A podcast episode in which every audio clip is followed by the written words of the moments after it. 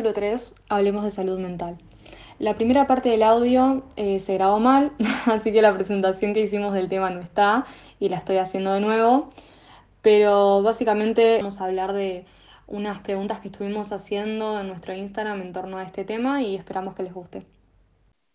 Sí, sí, estuvimos haciendo hace una semana ya unas encuestas sobre salud mental en Instagram, eh, donde nada, recibimos datos muy interesantes para para hoy compartir. Las, las preguntas eran más o menos si eh, les parecía importante la salud mental. Claramente eh, la mayoría votó que sí. Mis respuestas fueron casi lo mismo. O sea, en la primera pregunta, que era si les parecía un tema importante la salud mental, 120 eh, personas votaron que sí. O sea, y no tengo ningún comentario negativo sobre eso. La mayoría lo consideraban un tema relevante. Para todos es un tema relevante. El tema es el ir más allá, el cómo abordarlo y justamente lo que vamos a tratar hoy. Otra pregunta era si considerabas que tomás los cuidados necesarios para tener salud mental y en esta tuve 50% que sí y 50% que no. Muy peleado, la verdad. Sí, en, el, en la cuenta del podcast, eh, esta pregunta yo no la hice en mi cuenta personal, pero sí en, el en la cuenta que tenemos del podcast, y también qué recursos eh, usaban para cuidar su salud mental, y las respuestas fueron varias, o sea, desde el deporte, desde actividades, con relación a uno mismo, como meditación, yoga o mismo terapia, pero también como había gente que, bueno, tenía sus recursos y, hacía determinadas cosas para cuidar su salud mental, también hubo un porcentaje de personas que consideraban que no, cuidaban su mente, su salud mental. Sí, sí, ahí tenemos que hablar de, los pilares de la salud mental, que son, eh, el principal es dormir bien, tener eh, un buen descanso. Eh, la noche se, se hizo biológicamente para dormir, dormir lo necesario y dormir en, las horas correctas, en las horas nocturnas. Eh, la buena alimentación, el hacer ejercicio, el tener interacciones sociales con tus pares eh, bastante seguido. Eh, y después, más que nada, también, ¿no? Cómo en la terapia podemos trabajar la comunicación con, con nuestras relaciones, la responsabilidad afectiva, que lleva todo un proceso de, estabilidad emocional del ser humano que, conduce a la salud mental y que es importantísimo. Pero bueno, que como dijimos, no todos pueden acceder a esto. Sí, y siguiendo un poco lo que vos decís, muchas veces el no tener como determinados cuidados en nuestra vida personal, sea desde el sueño, la alimentación, eh, la manera en que nos relacionamos, muchas veces repercute, ¿no? Eh, de repente, bueno, si dormís mal o si dormís en un horario que no tendría que ser, lo mismo con relación a la alimentación, con relación a los vínculos, cómo cuido los vínculos, qué responsabilidad tengo con los mismos. Que en sí la salud mental es el bienestar de uno, es eh, más allá de, estar sano mentalmente, es el hecho de que uno se sienta bien. Es necesario tener alguna manera, eh, sea, hay gente que recurre a la terapia, hay gente que recurre a las terapias alternativas, hay gente que recurre al deporte, pero tener al menos una actividad, algo que nos beneficie mentalmente hablando y que nos ayude a tener una, una calidad de salud mental. Sí, sí, el bienestar es importantísimo. Yo veo muchas personas eh, que están en la facultad y veo como, no que se lo tomen como un chiste, pero no con la importancia que merita el, ota, no duermo porque estudio o no duermo porque tengo que hacer esta entrega. Y capaz suben que todos los días no duermen y yo digo, wow, me parece re grave porque sí está bueno poner la mente en los estudios y todo, pero para poder hacerlo bien, para poder concretarlo con, con salud, es necesario equilibrarse, es necesario tener un balance eh, muchas personas sufren con la productividad, que también, eh, bueno, vos sos un ejemplo, creo. estaba, esperando que terminaras de hablar, porque no me podía sentir tan identificada con eso. Soy muy perfeccionista y muy exigente con el estudio desde que soy muy chica, de quedarme despierta hasta tarde, de dormir muy poco por entregas, por estudio. Eh, de llegar a colapsar del estrés, el liceo me genera mucha ansiedad y eso es algo que no hay que hacer, o sea, haz lo que yo digo y no lo que yo hago, ¿no? Que no cuido mi salud mental con relación al estudio, no, la cuidé jamás y no lo hago ahora. O sea, es muy difícil de separar eh, desde cuidar tu salud mental y no caer en todo eso, ¿no? En la productividad excesiva, en ese estrés, sobre todo lo académico, que es justamente lo que me pasa a mí. No, la verdad que está bueno que desde tu experiencia por lo menos lo reconozcas y que, y que creas que es posible generar un cambio por tu, por tu propia salud y que cada persona que, tenga bueno, un tema así o similar diga, bueno, eh, yo quiero lo mejor para mí y yo puedo cambiarlo esto. Obviamente no es fácil, obviamente requiere mucha, mucha fuerza de voluntad, pero, pero creer en eso también de la salud mental, ¿no? De que todos somos capaces de, de, somos responsables de nuestras acciones, de cómo equilibrarnos, si nos conocemos, cómo saber cómo manejarnos. Obviamente las terapias y todo ayudan un montón, pero también hay que, yo creo que, eh, como activar esa parte de, decir, de decirnos a todos, somos capaces, podemos, eh, somos seres humanos que, que pensamos, que racionalizamos y que somos responsables de nuestras acciones. Y muchas veces, bueno, si no tenemos salud mental, eh, por el hecho de, estos pilares, ¿no? No hablo de salud mental, de, un trastorno, de ansiedad, depresión, ¿no? Hablo más eh, como algo más leve, ¿no? De los pilares. No estamos durmiendo bien, no estamos comiendo bien, no sé cuánto. Es nuestra responsabilidad, podemos cambiarlo, podemos hacer algo para mejorar. Eh, tenemos que tener presente eso, que es re importante, la verdad. O sea, está comprobado científicamente, ¿no? El no dormir, el de tener un mal descanso, hace que, que, todo tu cuerpo esté funcionando mal, que tu cabeza. Entonces, nada, que podemos salir adelante de eso, podemos ser capaces de, tratar de mejorar nuestros hábitos del día a día para, para tener una mejor salud mental. Sí, tal cual. Yo creo que esta, o sea, esta palabra que usas vos, eh, el hecho de hablar de hábitos, es algo fundamental, o sea, por más de que tengo ese perfil, como describía, por ejemplo, en cuestión al liceo, ¿no? De ser súper exigente, muy dura conmigo, me parece que el hecho de organizarme de otra manera, de tener otros hábitos, de tener otras rutinas, a veces también me ayudan a sobrellevar toda esta carga que a veces no sabía bien cómo hacer o de qué manera organizarme para no colapsar. Y no voy a decir que ahora no lo hago, que soy la que más cuida su salud mental porque no, me, me está, o sea, estaría engañando a mí misma y al resto, y aparte me escuchan algunas de mis profes que saben el perfil que tengo, o sea, escuchan el podcast, eh, así que nada, saben de lo que hablo. Pero me parece que es importante como ir generando o al menos tener em, por lo menos el, o sea, como hacer el intento de generar esos buenos hábitos y hacer hincapié en lo que vos decís. Hay un mensaje que a mí me pareció re lindo de los que dejaron en, en las respuestas de, creo que era la pregunta, ¿cómo ayudarías a alguien que tiene un problema de salud mental? Sale de eso, que se puede trabajar la salud mental, que hay recursos para hacerlo y me parece que justamente, ¿no? Eso es la parte importante, como, bueno, estoy estancada en este tema, estoy agobiada en este tema, y, o sea, aplica para cuestiones que nos generen ansiedad o en sí, cuando estamos eh, viviendo bajo una patología con relación a la salud mental, que se puede salir de cualquiera de las dos formas, del pozo capaz que más profundo y del que no es tan profundo. Y mm. había una chica que ahora no me acuerdo que hacía hincapié en eso, ¿no? En, en dar ese mensaje de sí se puede salir y aunque no parezca, las cosas van a estar mejor. No te lo puedo decir en primera persona, incluso te lo digo, te lo digo por mensajes, te lo digo, eh, tengo, tengo esperanza en, que, en que se puede salir porque yo pude salir, porque yo pasé por muchas cosas y por muchos años con un trastorno de ansiedad generalizado y pude salir y hoy en día eh, ya no digo sufro de ansiedad, sino digo sufrí de ansiedad en tiempo pasado aunque hayan sido muchos años, eh, de, mucho, de, mucha terapia, psiquiatra, eh, cosas que no, que no me resultaban, hasta que encontré mis propias herramientas y pude salir de eso. Entonces, nada, desde ahí la verdad que me quedó eh, como esa frase de la esperanza es lo último que se pierde, porque realmente yo pensaba que nunca iba a poder salir, que nunca iba a poder hacer las cosas que hoy en día estoy haciendo.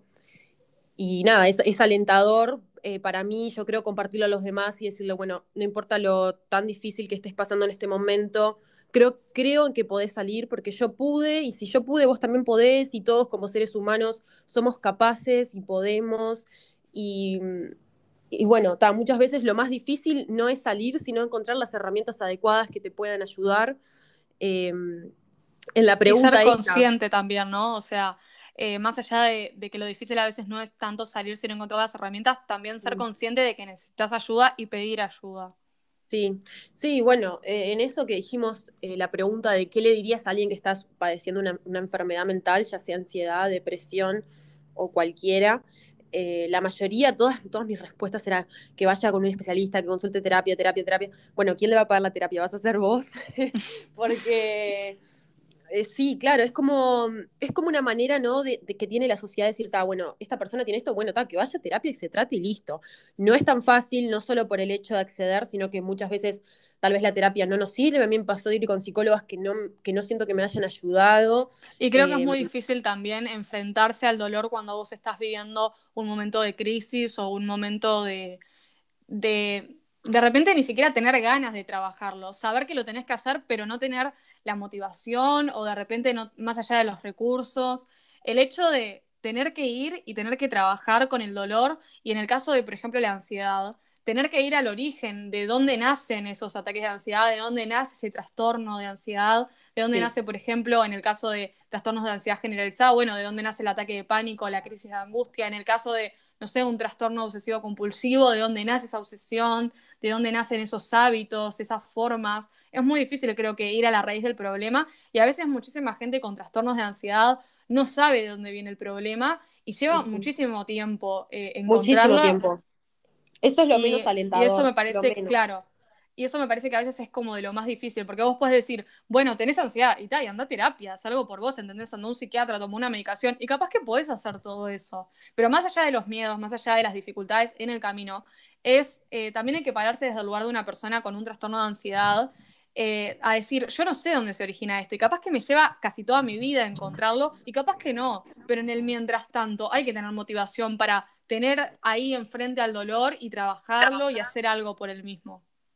Sí, sí lo, menos alentador de, toda esta situación yo creo es eh, el tiempo que, que demoras en, en, descubrir, en adquirir las herramientas obviamente todos somos diferentes y cada uno nos lleva su tiempo, pero a mí me, no sé, me hubiese alentado capaz que una persona me diga, bueno, está esto es lo que estás pasando, mira que el año que viene ya, ya vas a estar bien y se te va a olvidar. Sin embargo, pasé, no sé, ocho años de mi vida, ocho o nueve años de mi vida, eh, desde que empecé con, con la ansiedad, con los ataques de pánico, y sí, hoy estoy bien y pude salir adelante y, forma la persona que hoy soy en día y no lo cambiaría. O sea, me gustó todo lo que viví, todo lo que aprendí, pero es verdad que fueron ocho años de mi vida para llegar a este momento y eso yo creo que es lo menos alentador, pero, pero ta, es la verdad que es un proceso lento que yo también le diría a una persona, bueno, no te preocupes, no vas a salir mañana, seguramente, capaz sí, no sé, pero seguramente va a llevar su tiempo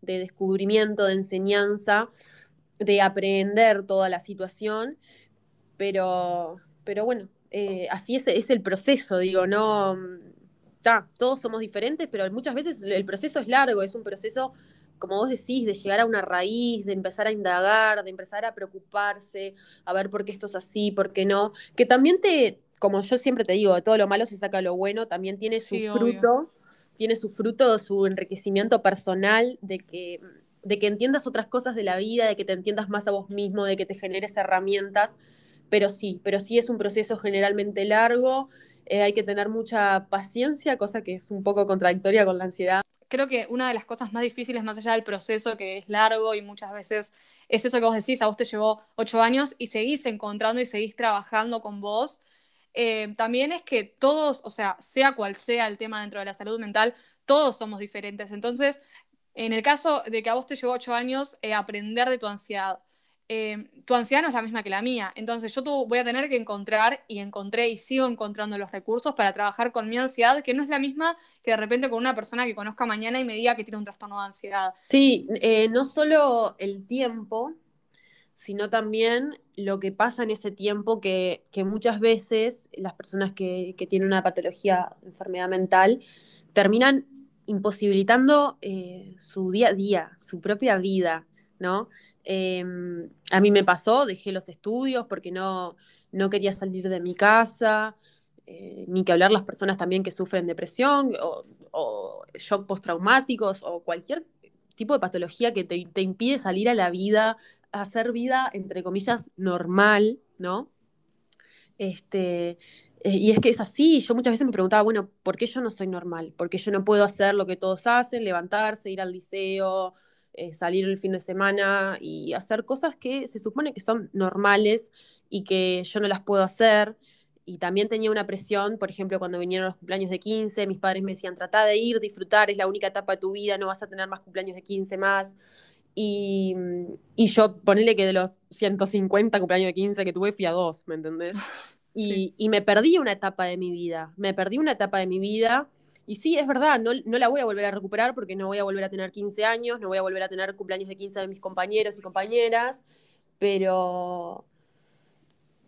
Eh, son cosas que, que, que, te construyen, pero a la vez ese es el tema más complicado de, las patologías, ¿no? El dejar de, hacer tu vida, el, porque no podés, porque no podés y, la sociedad no está preparada para, para integrarte. La sociedad eh, prefiere decirte, bueno, Tao, que vayas a terapia, o bueno, Tao, no estés triste, Tao, sonreí, que la vida es una y que no pasa nada. Eh, se tiende mucho a Hay que, ponerle, hay que ponerle onda. También estar en ese lugar que vos le estás poniendo toda la onda que podés y a veces no podés. O mismo a veces tampoco tenés ganas de ponerle onda. Y, y, creo que en esos, en esos momentos es como que, bueno, sí, hay que permitirse estar todo lo mal que uno pueda. A mí no me parece que, o sea, bueno, te perdiste esa etapa, ¿no? Esa etapa de los cumpleaños de 15. Pero en ese momento era lo que necesitabas, o sea, yo creo que te permitiste sentir el dolor que tenías que sentir o, el aislamiento que necesitabas para tu cabeza, para tu ansiedad. Y si en ese momento necesitabas pasarla así y pasarla mal, porque me imagino que la habrás pasado mal, bueno, eso no fue en vano, porque te va a dar, eh, o sea, es lo que vos siempre me decís, ¿no? De, aprender de la ansiedad y que al final va a terminar siendo algo bueno. La primera vez que Lucía me dijo esto, yo pensé que me estaba tomando el pelo, me dice, vos vas a ver que la ansiedad no es, o sea, te va a enseñar cosas, que la vas a terminar queriendo yo decía, esta mina me está tomando el pelo, realmente, o sea, me está descansando. Mm. Y después te das cuenta que no, o sea, hay un montón de recursos. Eh, y momentos que también estuve en esa situación de tener que irme del liceo porque me sentía mal, tener una prueba y ponerme mal en la prueba, terminar en la inscripción eh, llorando con la directora porque me daba ansiedad en el liceo y me quería ir. Y un montón de cosas que digo, condicioné un montón mi cabeza, mi mente, en momentos que podría haber estado, no sé, en un recreo con mis amigos y no, estaba volviendo a mi casa o estaba hablando con X porque me daba hacia una materia o una clase. Y siempre era como estar en ese círculo. Pero no, hoy no me arrepiento, por ejemplo, de eso, ¿no? No me arrepiento de de repente que mis compañeros me hayan visto varias veces ponerme mal o tener que irme. O en el caso de lo que vos contás, ¿no? Yo no creo que te arrepientas de eso que viviste. Porque bueno, en ese momento yo necesitaba eso también. Y necesitaba eso para saber y para ganar herramientas y saber que si hoy me da ansiedad en una clase, me da ansiedad una materia o, o X tema que ya viví, sé qué hacer en frente a eso. En, las primeras veces que te pasaba, vos no sabías qué hacer con eso. Y creo que ahí está el miedo. El miedo al miedo, valga la redundancia. De tener. El miedo a cómo van a reaccionar los demás. También. El miedo a qué te dirán. El miedo a qué pensarán. Eh, el miedo, bueno, a, que te va a pasar algo, a qué, a qué vas a hacer, a que, está, pero ¿por qué estoy acá en vez de estar en el recreo con mis amigos? Y, y bueno, está, está bien estar mal, está bien estar mal, eh, no es algo que, que dependa completamente de nosotros. Los momentos en los que estamos así, estamos así, tenemos que trabajar para salir, pero, pero no es que podemos disimular que no pasa, que no existe y que no está bien tampoco, porque ¿quién dice que, que no está bien? Y, nada, y lo de juntar las herramientas es fundamental. Eh, es, el primer paso, yo creo, para, para salir de eso. Eh, que, hoy yo, por ejemplo, sé que me puedo, por más que ya no sufra ansiedad, puedo estar en la calle y sentirme mal y sé cómo manejarme, tengo las herramientas, tengo la experiencia. Que fue necesario pasar por momentos horribles donde me sentía mal en el colegio, me daba vergüenza, no quería que mis compañeros me pregunten qué me pasaba. Em, nada, la inscripción con la directora, o sea, me han bancado en el colegio, la verdad. Sí, a mí también. Eh, y, y bueno, está, sí, eso también, ¿no? La zona de, de, contención, que a veces te ayuda, a veces no, porque realmente lo que más, la persona que más se va a ayudar es, es uno mismo, la persona que más se conoce. Eh, los otros vos le podés decir, ah, mira, tengo esto, sufro de un trastorno de ansiedad, pero hasta qué punto te van a entender o, o te pueden ayudar, bueno, es un poco eh, complicado. Lo que sí no tenés que hacer es decirle que, no pasa nada, que ya se le va a pasar, que le ponga voluntad, eso no lo hagas, por favor, porque quedas como un panqueque. Eh, la verdad, o sea, no es así. Eh, está bien, o sea, yo le diría a una persona, no sé vos qué le dirías, pero yo le diría a una persona que me dice, no, me siento mal, tengo un ataque de pánico, lo que sea, le digo, está bien, no pasa nada, deja que, fluya, que se te pase, es tu cuerpo expresándose, es normal, son sensaciones que, abundan, emociones, está bien, es tu proceso. Em, tenés que buscar herramientas cuando puedas, pero ahora si te sentís mal, te sentís mal y punto. Y, y, y no tratar de, evitarlo, ¿no? de hacerle sentir a la otra persona que está bien que se sienta así. Sí, yo creo que fue una de las cosas que más me ayudó a mí las primeras veces que empecé como con ataques de ansiedad y después eh, fueron un poco más crisis de pánico y la pasé muy mal por eso.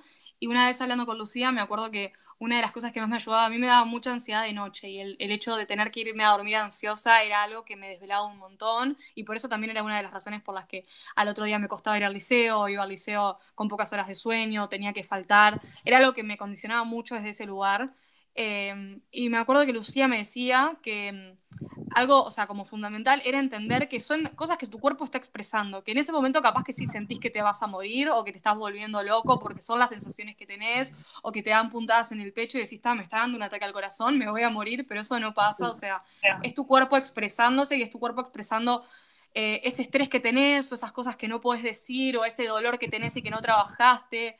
Eh, todas esas cosas que a vos te pasan y que no puedes exteriorizar, tu cuerpo las guarda y te pasa factura a eso. Entonces, eh, justamente se está expresando y está manifestando algo que vos sentís en el fondo y que no sabes reconocer. Entonces, el cuerpo va y desde las, las capacidades que tiene, ¿no? Desde lo corporal te dice, vos, mira, está pasando algo acá, prestame atención.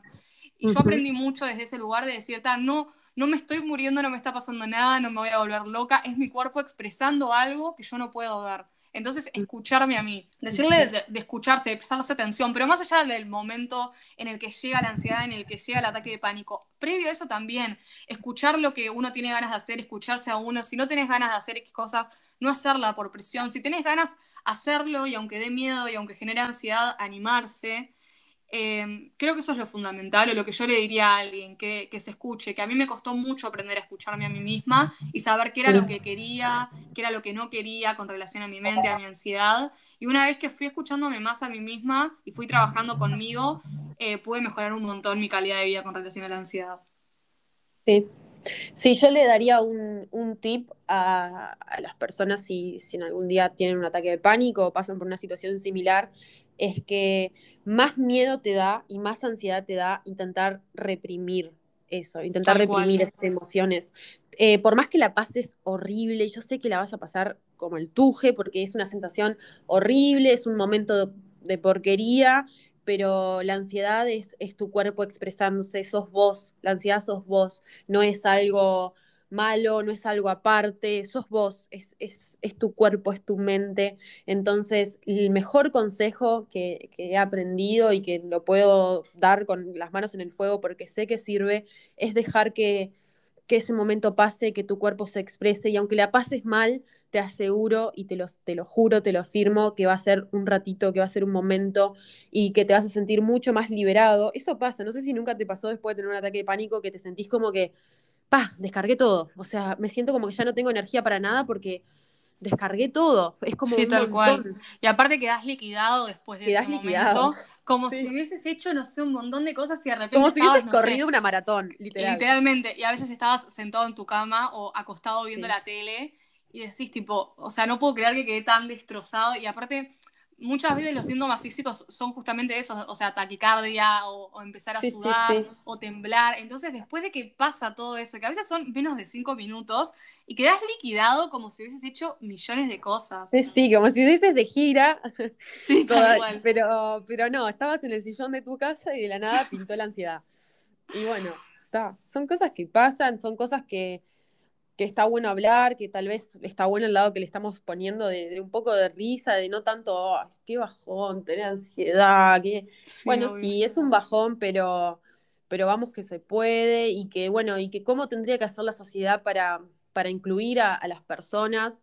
Estamos hablando mucho de la ansiedad porque es nuestra experiencia de vida. Sí, eh, obvio, pero, pero esto es parte de cualquier tema de con relación a la salud mental, ¿no? O sea, esta es nuestra experiencia pero eh, los incluye a todos. Y además de eso me parece que eh, a mí lo que me, está gustando un montón de esta charla y del recorrido que hicimos fue hablar desde el momento en el que estás muy mal y la estás pasando mal, todo lo que implica el trabajo con relación a la ansiedad, pero también llegar a este momento que ya termina siendo como una situación tragicómica en el sentido de decir, bueno, viviste todo eso, pero hoy yo me puedo sentar y hablar contigo de esta manera y describirte un ataque de pánico así. Y capaz que hace un año era lo que más me avergonzaba en la vida pasarlo.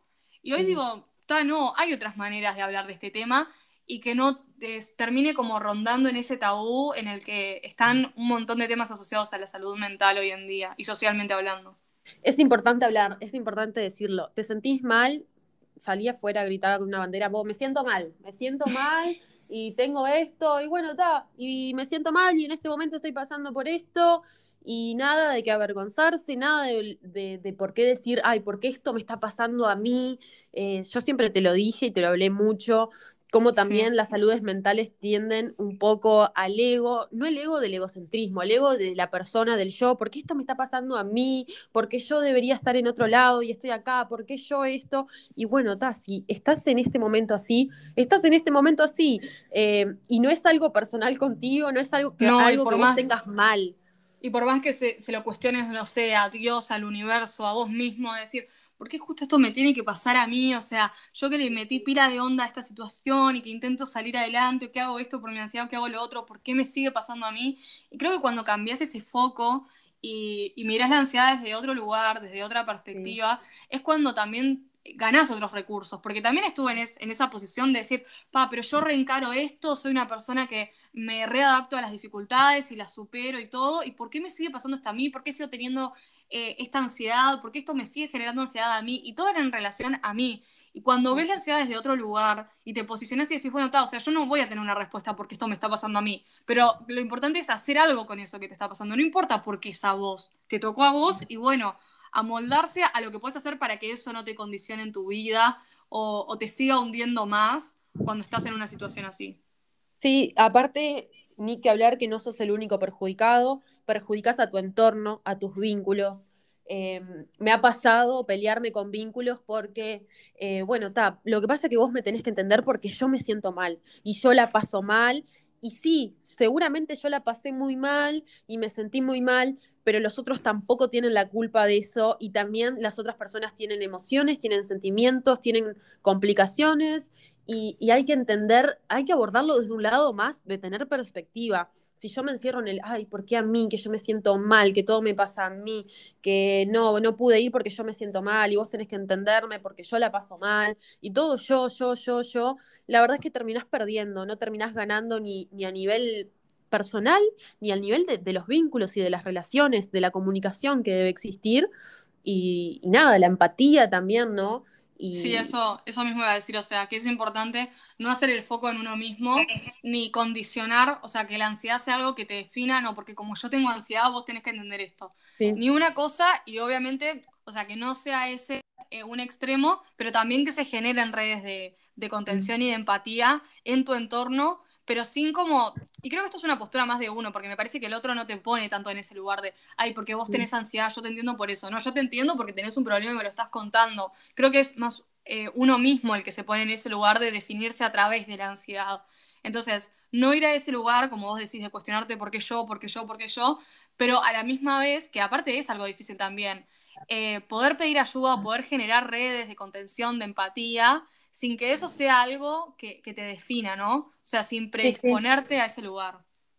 Sí, es que yo no le daría tanta importancia a la ansiedad. Le daría la importancia que se merece, pero no que defina a mi persona, porque yo tengo que acordarme que sí, yo puedo sufrir de ansiedad, pero yo me llamo Lucía y tengo un montón de cosas y soy una persona y la ansiedad no está primero, no está antes que mi nombre, no me define, le voy a dar la importancia que sea necesaria, que, que, amerite, pero no que todo gire en torno a eso. Realmente la ablandás mucho más, la, ansiedad, la patología que sufras, si no permitís que, se adueñe de, tu vida. y a veces es difícil, porque a veces sí se adueña de tu vida, porque a mí se adueñó de mi vida y, me hizo perder muchas cosas. Y es la verdad que un proceso complicado, no hay, no hay explicaciones, no hay razones eh, lógicas. Eh, a muchas personas les pasa que, su patología eh, las termina, se termina adueñando de las personas, les termina permitiendo lo que decíamos, ¿no? No poder hacer la vida normal, entre comillas, no poder tener salud mental, no poder tener bienestar. Eh, y bueno, eh, también, también esto que estamos planteando de, verlo desde otra perspectiva, desde otro punto de vista, sé que es un poco difícil porque a veces no es así, pero dentro de todo sería, sería lo ideal, ¿no? Acordarte que, no te define como persona, que tenés muchas cosas buenas, que tenés muchas cosas lindas, em, y que, y que no dejar que, consuma todo de vos, y, lamentablemente a veces pasa, ¿no? ¿Y, ¿Y, qué puedes hacer? Personas depresivas que, que la depresión termina abundando y terminan este, no saliendo de sus casas, no teniendo más relaciones con sus pares, eh, no queriendo hacer nada, no, teniendo motivación, no teniendo motivación de nada. Y, es resalado, es resalado porque no, no sabes qué, qué decirle a una persona así porque eh, nada, es, muy complejo. O sea, nosotros intentamos hablar de esto, pero tampoco somos expertas, creo que nadie lo es. Es muy complejo porque también decirle a una persona, bueno, está bien que te sientas así cuando realmente está deteriorando su vida y su persona. Eh, no, esto no está bien, pero son como que encontrar puntos medios, encontrar perspectivas, encontrar herramientas dentro de lo que se pueda y pedirle a la sociedad que deje de excluirlos, que deje de pensar que, que nada, que bueno, está, o es un loco, o es una loca, o que vaya a terapia, o que no sé, haga algo por su vida, o que seguro es porque no tiene fuerza de voluntad, o porque no quiere hacerlo, que se ponga las pilas, que se deje de joder. Eh, todas esas cosas no sirven, no aportan. Todos sabemos que la vida es difícil, la vida es difícil para todos, hay que hay que ser más empático y hay que ver cómo, cómo dejar de ignorar este tema y, no patear la pelota con, bueno, que vaya a terapia, ¿no? Eh, Porque es mucho más, me parece, que ir a terapia. Sí, obvio, sí, obvio. Eh, no sé si querés como para ir cerrando, yo tengo las preguntas que te hice. ¿Qué sería para vos tener salud mental como en simples palabras? O sea, no extenderte mucho, como un concepto concreto. Creo que que la salud mental viene de la mano del equilibrio, ¿no? Eh, me parece muy, muy gráficamente representativo la salud mental con, el equilibrio, como hablamos de los pilares para tener la salud mental y del equilibrio de, pensar, de racionalizar, de buscar, de estar siempre en, en la continua búsqueda las cosas que, vemos que nos hacen más felices, que nos hacen disfrutar. Es muy importante para tener salud mental, ni que hablar, cuestionarnos las cosas, aprender a dudar, aprender a ver qué quiero hacer en mi vida, para qué vivo, por qué.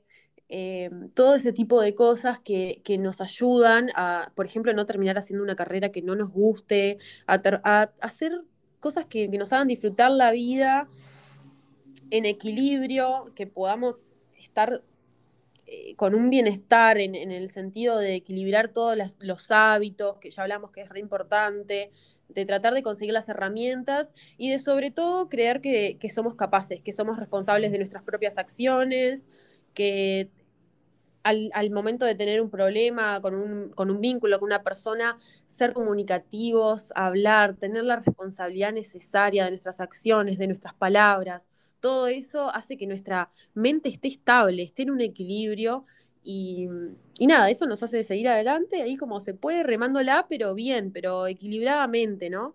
Eso. Y bueno, la última, sí, para ahora de verdad ir cerrando, es algo que hagas por vos misma con relación a este tema, como de cuidado personal, digámosle. Bueno, esa la hacemos las dos, ¿te parece? Dale.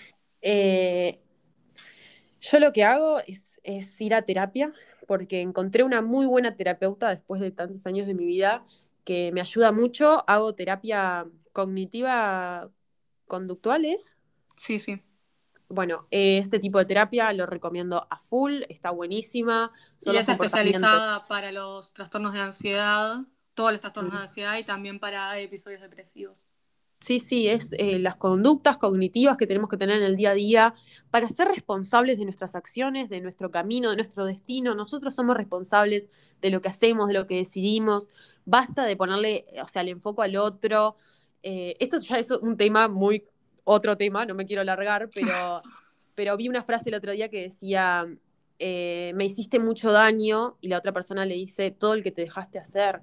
Porque hay que meter el foco en nosotros mismos. Nosotros somos capaces de decir hasta acá sí, hasta acá no, quiero esto, esto no lo quiero, quiero eh, ser de tal manera, no quiero ser de tal manera, somos seres capaces, somos seres capaces, hay que tenerlo presente, de que somos capaces y responsables de, por nosotros mismos, y eso es lo que hago para, para considerar tener salud mental y cada vez estar mejor conmigo misma, saber que soy capaz y que soy responsable de todas las acciones que cometo y, que trato de tomar las mejores decisiones para mi bienestar.